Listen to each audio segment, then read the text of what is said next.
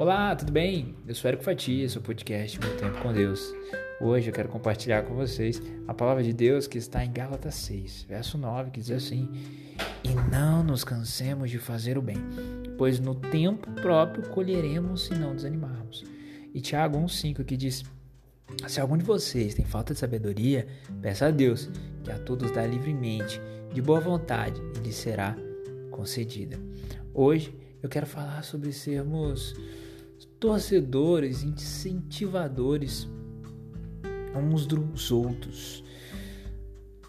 A palavra de Deus nos ensina o quanto devemos ser afáveis, amorosos, cuidadores uns dos outros. A Bíblia diz quão bom e quão maravilhoso é que os irmãos vivam em comunhão.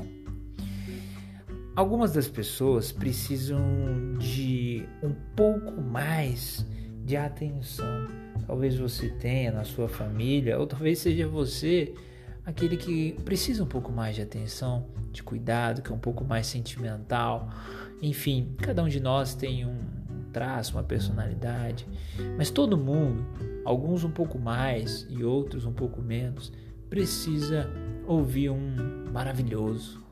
Olha, você é muito bom nisso, se esforça, olha, vai dar certo precisa de, um, de uma palavra de ânimo, incentivo, alguém que torça por você. Sabe a mãe da gente? A mãe é a primeira torcedora, os pais, né? Mas geralmente a mãe é a figura de torcedora número um.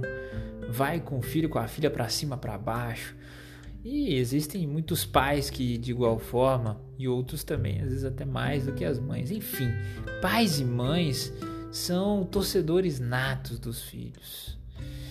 E é isso que Deus quer, que nós sejamos um dos outros, torcedores, incentivadores. E por quê?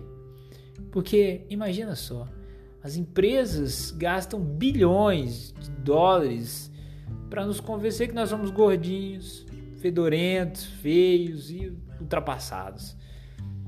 E a insegurança habita em bilhões de corações. Eles querem vender eles fazem tudo isso com um objetivo, um capitalismo selvagem. Você precisa distribuir encorajamento. Você pode fazer acontecer um pouco mais de felicidade. As pessoas estão por aí afora entrando em depressão, ansiosas, precisando às vezes de um, nossa, isso é muito bom que você fez. Parabéns. Muito obrigado. Vai lá, continua. As pessoas precisam ser incentivadas por que não sermos uma ponte desse incentivo? Por que não sermos a mão que afaga? Você pode lembrar a humanidade que nós fomos feitos na imagem de Deus? Será que você pode fazer isso? Você pode lembrar as pessoas que fomos escolhidos, destinados e amados por Deus? Você pode lembrar as pessoas disso? Comece escutando de forma atenta. Peça para alguém lhe contar a história dela ou dele, para perguntar como é que foi o dia da pessoa e parar para ouvir. Já reparou que às vezes a gente fala bom dia e nem ouve o que a pessoa está falando e já sai correndo? Tenha um bom dia, tá tudo bem com você? É uma palavra tão clichê que a gente usa, né? Tá tudo bem com você, mas não paramos para ouvir o que a pessoa tem para dizer. Dê o mais raro dos presentes, a sua plena atenção.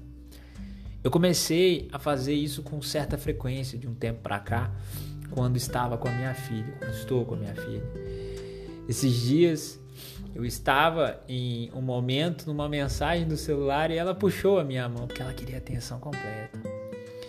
E isso é importante que nós venhamos a entender. Jesus, ele nos dá a atenção completa, ele nos ensina que nós também temos que dar para ele a atenção e para as pessoas que precisam do amor dele, que podemos ser instrumentos dele. Dê o mais raro que você tem, elogie abundantemente, incentive. O incentivo bíblico, ele não é uma palavra tipo casual, mas sim uma determinação para meditada, para levantar o espírito de outra pessoa. Todo mundo precisa de um líder de torcida. Todo mundo precisa de alguém que esteja ali de forma forte na torcida. Dê o presente que Deus adora dar, o presente do encorajamento às pessoas. nessa releitura do texto, todo mundo precisa de um torcedor, de Max Lucado. Eu me despeço de vocês e desejo que você seja um torcedor das pessoas ao seu redor, inspirando com palavras de amor em Cristo Jesus. Que Deus te abençoe.